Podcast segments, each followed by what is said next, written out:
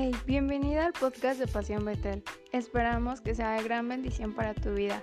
Toma alguna nota de lo que más te llamó la atención y, por qué no, compárteselo a alguno de tus amigos o a alguno de tus familiares. También creemos que puede ser de gran bendición para su vida. Hey, ¿qué onda? ¿Cómo estás? Bienvenido a un nuevo episodio de Charlas Pasión excelente que estés apartando el tiempo y el espacio con nosotros. Si estás en YouTube, gracias por vernos y si estás en cualquiera de las plataformas de podcast, gracias por escucharnos, gracias por apartar el tiempo. Esperamos que estas charlas uh, sean de edificación para tu vida. En esta ocasión tenemos un invitado internacional traído desde Cuba. Bueno, nosotros no lo trajimos, se lo trajo su esposa, que después nos estará acompañando pero vamos a conocer acerca de la vida de Tony. Él es un médico, él es que... Eh, aquí le cortas. Vamos a conocer la vida, no, no, no, vamos a conocer la vida de Tony y uh, adelante, ojalá te guste esta charla. Tony, platicando con Tony en este nuevo episodio de charlas, bienvenido. A, antes de comenzar, ¿quién es Tony? Platícanos sobre, sobre ti, quién eres, de dónde eres. Bueno, provengo de una tierra muy lejana, un, país, una isla, es una isla rodeada, por supuesto, al ser isla, está rodeada de mar. sí, claro. sí, porque a veces las personas les digo, es una isla y me, dicen, ¿y, está rodeada de mar o tiene mar? ¿Tiene playa? Pues claro, es una isla. bueno. Y se llama Cuba, le dicen la... La isla del encanto la mayor de las Antillas, es la isla más grande que está en esa zona, la zona del Caribe. Y, pues eh, vengo de ese país, una tierra muy caliente, muy acogedor. Mucha playa, sí, pues sí. ¿vivía cerca de la playa, amigo? Pues de las playas no, pero dentro de la ciudad hay una bahía y entonces eh, se ve la entrada de los barcos, se puede ir allí, a esa parte de la bahía, y se ve muy bonito. Llegan los cruceros ahí también, a esa bahía. Qué chido. ¿A qué te dedicas? Bueno, actualmente estoy pastoreando junto con mi esposa y estamos ahí a tiempo completo. Qué chido, man. Aparte de ser pastor, ¿algo más? Eres... Pues estudié eh, medicina soy médico, sí, y también tengo categoría docente. Wow. Me gusta también esa área. ¿Estás dando clases aquí? Ahorita no. Ah, qué chido. Pero, ¿cómo fue? ¿Por qué decidiste tú ser médico? Porque todos llegamos a ese, ese punto de la vida, bueno, ¿a quién voy a dedicar? ¿O qué voy a hacer? ¿O, sin, sin saber a qué vamos? Bueno, yo recuerdo que cuando estaba en, la prepa, aquí le dicen prepa, ya le dicen preuniversitario, eh, me gustaba mucho el área de las parte de la biología y estas cosas, ¿no? Y pensaba, digo, ¿cuál me gusta? Y según como comencé a, me gustaba el contacto con las personas, poderle dar un consejo, pero a la misma vez poder hacer otra cosa más y siempre eh, en la escuela donde estaba orientaban mucho, había mucha orientación vocacional para que los, eh, los jóvenes pudieran saber definir qué, qué, podían estudiar para que no escogieran así a la, a la ligera. Y me decido por medicina, me decido por medicina, me, al principio eh, veía la, la universidad, los estudiantes y, y, una, un nivel de rigor muy fuerte. Eh, los médicos, con el gran conocimiento que tiene, pues uno cuando sale de, de, de, ese nivel, antes de entrar a la universidad, sí como que se, se espanta un poquito, pero, pero sí me gustaba y lo logré. Qué chido. Y así. ¿Has, has hecho viajes por, por parte de medicina a algún otro país? Sí, tuve la oportunidad de viajar a otro país. Estuve en Venezuela. ¿Cómo fue eso? Sí. Pues eh, se da esa oportunidad de viajar y me anoté y fui. Y, tuve la oportunidad de, de, de trabajar como médico allá también, aparte de otras cosas. Pero sí, ¿A qué es una experiencia, eh, diferente a cada, cada país, ¿no? ¿Qué te impactó de ahí? Venezuela, ¿no? Dices. Sí, bueno, estuve, incluso visité lugares muy, muy tristes, eh, muy, mucha pobreza, Mm. eh, mucha violencia, grandemente, pero gracias a Dios, pues, no me pasó nada. Nunca me sucedió así algo, pero eh, la experiencia en cuanto a la parte buena y positiva, pues era poderle brindar ayuda a alguien. Pues la medicina es eso. Puede llegar cualquiera y, y- uno se siente satisfecho al poderle extender la mano. ¿Qué te, qué te dejó ese viaje?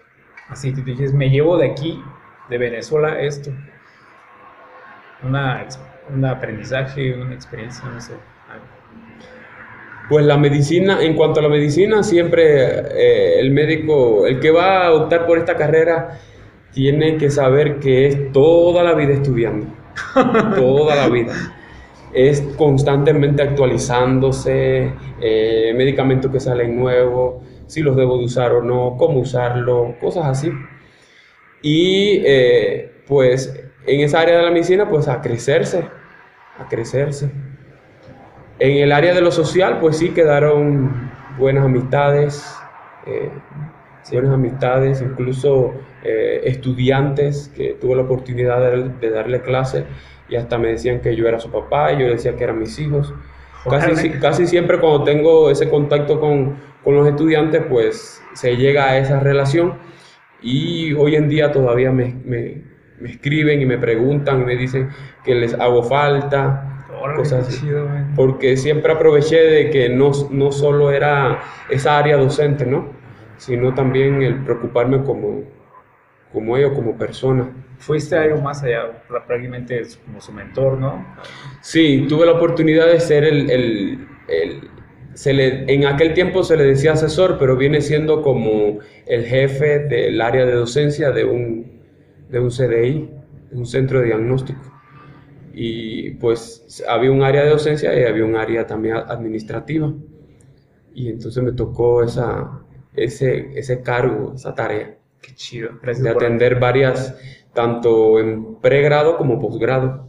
Y, y tú, en la relación ahora de- del pastorado, ¿cómo- ¿cómo fue esa, esa Pues fíjate que eso es fenomenal ¿Por qué? porque tiene relación. Tal vez muchos no vean que tiene relación, pero sí tiene relación. Y, y te permite eh, pues conocer eh, más a la persona.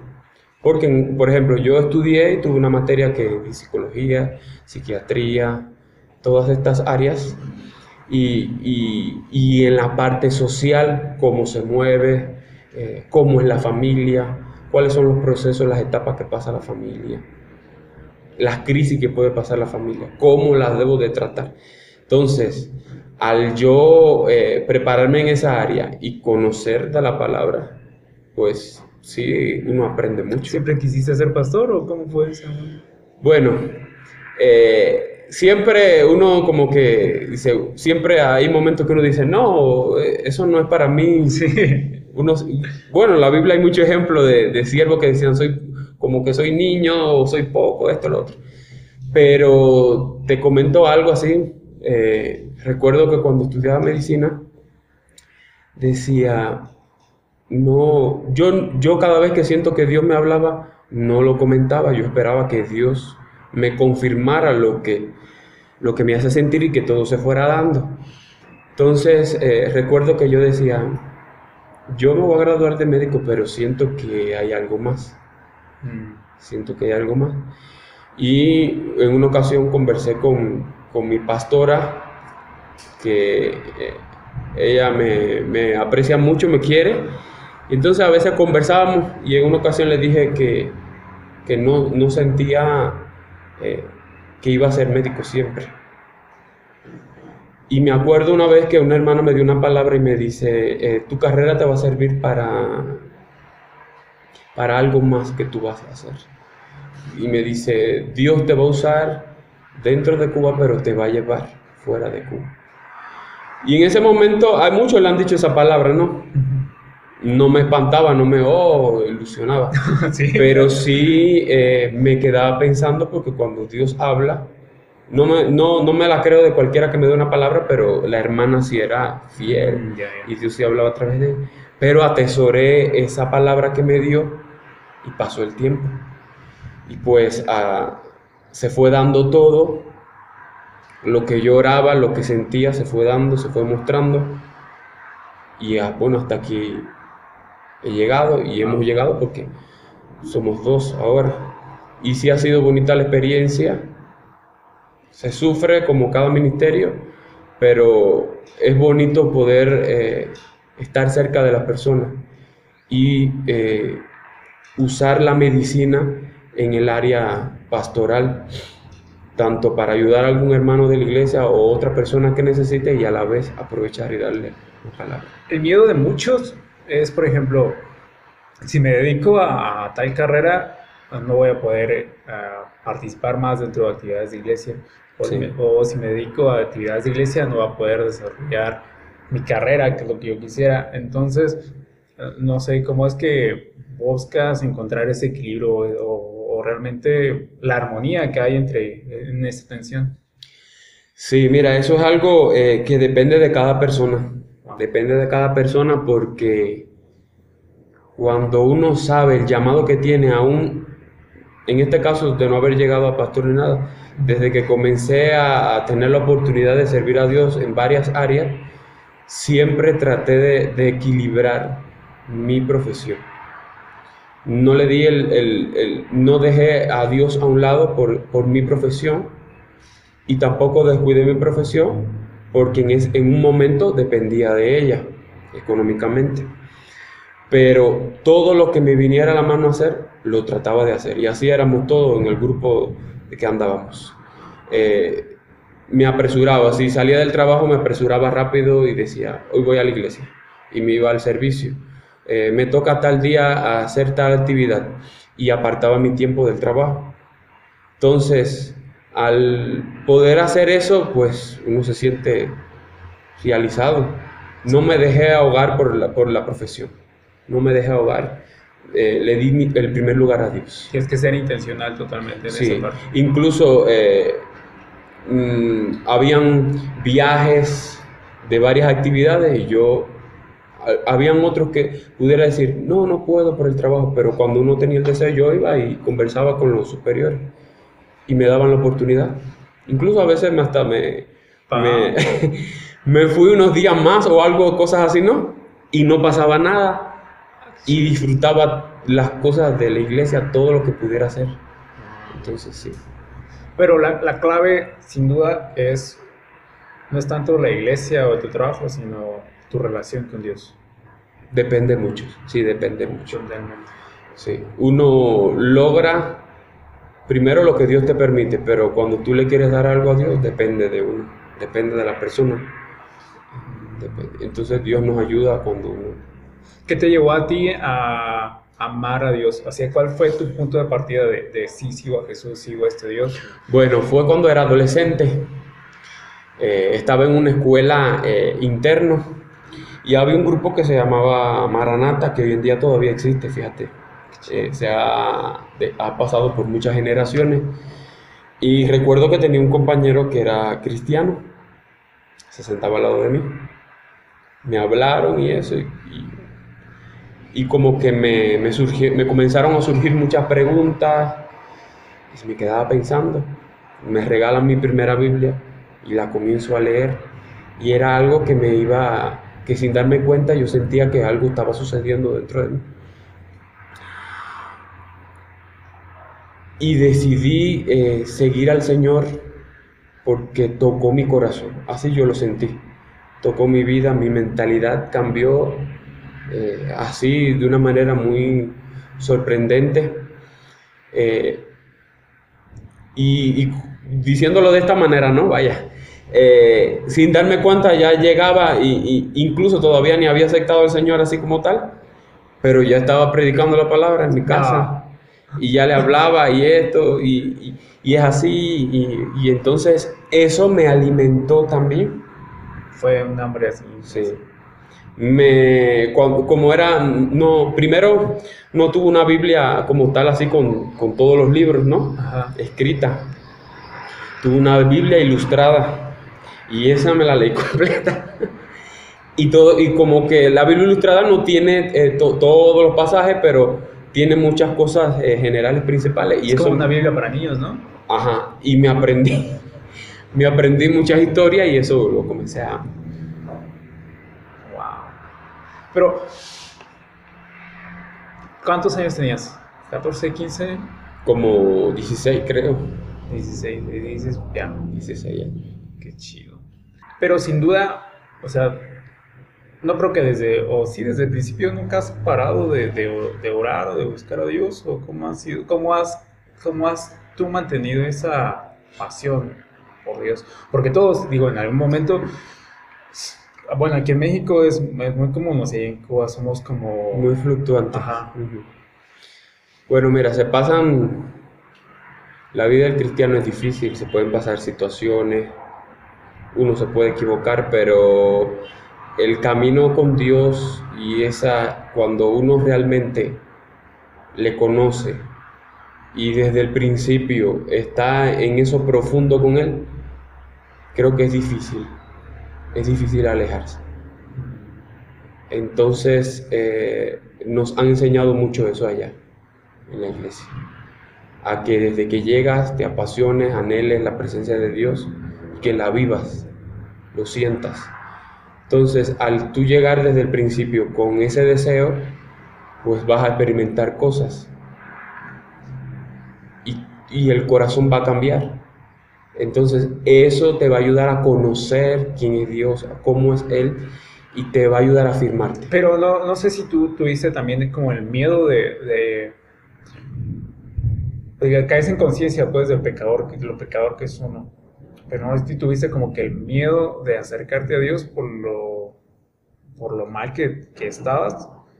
Y ah, porque me he dado cuenta también de que muchos Ah, tienen ese deseo de, conocer, de acercarse a Dios, de, buscarlo, pero también tienen como que ese miedo de, híjole, es que soy demasiado pecado, soy demasiado sucio, no es que, ¿cómo voy a ser tan hipócrita? O no es que, y también está el otro miedo, no es que yo no quiero parecer tan religioso, parecer tan, tan, sí, tan santurrón, o sea, como, como bueno, te comento que, que, que dos jóvenes se acercan a mí y casi me hacen ahí aceptar el Señor y todavía yo no lo quería aceptar. y si uno se sintió así como presionado, con temor, ay, que vas a pensar que soy religioso, esas cosas, ¿no? Pero no, ya cuando fui conociendo, no me dio temor, no me sentí que no, más bien sentí que, que era real. Allá en Cuba a veces decimos, no, es mejor, eh, decimos, cuando aceptamos al Señor así, eh, sin ningún problema, porque algunos tienen algún problema y en medio de ese problema lo aceptan. No tuve ningún problema, pero lo acepté porque tocó mi corazón, tocó mis emociones. Sí. Y entonces, al yo sentir eso, fue lo que me permitió creer en Dios y que lo que leía, lo vivía y lo sentía y lo veía. Entonces, no solo lo que ocurrió en mí, sino el poder ver a otras personas que cambiaron. ¿eh? Que cambiaron. O sea, se hizo palpable, real, totalmente. Sí. Es increíble. Pero si alguien aquí está batallando con ese, con ese entre me acerco, no me acerco, ¿qué, qué consejo me das? ¿O qué consejo le darías? Realmente hay que conocer a la persona a veces eh, rápidamente emitir un consejo, sí a veces tenemos que tener cuidado, porque nos podemos equivocar. Entonces hay que conocer a la persona y sentir esa confianza, que sienta la confianza para abrirse y ver qué, es lo que, le, lo, que le lleva a pensar eso.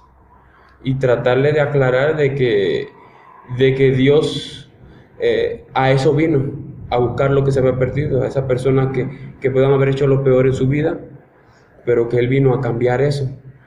Él no vino a llamar a los perfectos, ¿entiendes? Sino a, que el pecador, venga, el, el, pecador venga al arrepentimiento. Entonces, eso hay que explicarlo de una manera eh, entendible y que lo sienta. ¿eh? Entonces, cuando logramos eso, la persona puede entender.